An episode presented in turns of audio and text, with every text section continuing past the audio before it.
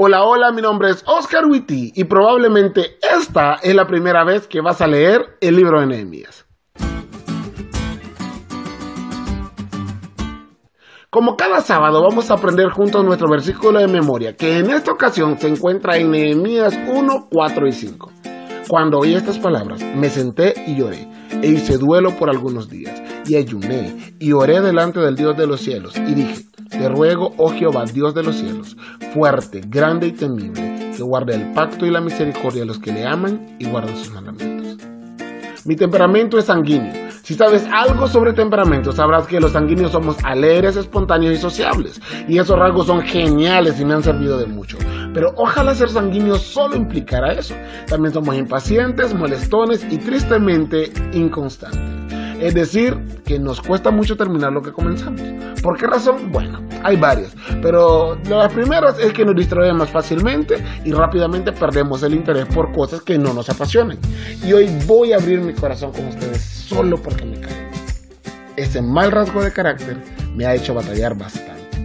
Pero para nuestra bendición, Dios no es sanguíneo. Por ende, no es inconstante.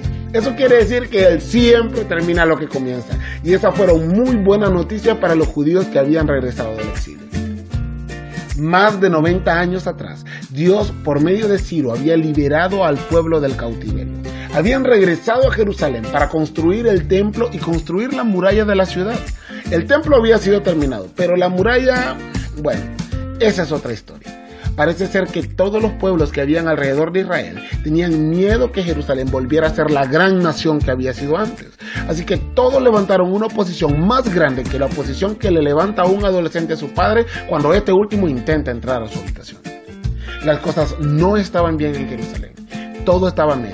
El servicio en el templo, la muralla, los ánimos y pareciera que Dios los había sacado de Babilonia para abandonarlos en Jerusalén. Pero no en su plan de amor por su pueblo, estaba preparando a otro hombre para llevar a cabo su voluntad y para cumplir sus propósitos. Nehemías.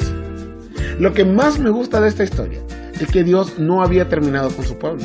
Pero tal como vimos la semana pasada, Él siempre va a usar a quienes tenga a la mano para terminar lo que comenzó. Nehemías se puso a su disposición y Dios lo usó. ¿Y vos? ¿Vas a permitir que Dios te use para concluir su obra? otras personas. Esta semana veremos la obra de Nehemías. Te prometo que esta lección te va a encantar porque Nehemías es uno de los líderes más increíbles de todos y te aseguro que vamos a aprender bastante de su obra. ¿Te diste cuenta lo cool que estuvo la lección? No te olvides de leerla y compartir este podcast con todos tus amigos. Es todo por hoy, pero mañana tendremos otra oportunidad de estudiar juntos. Bye.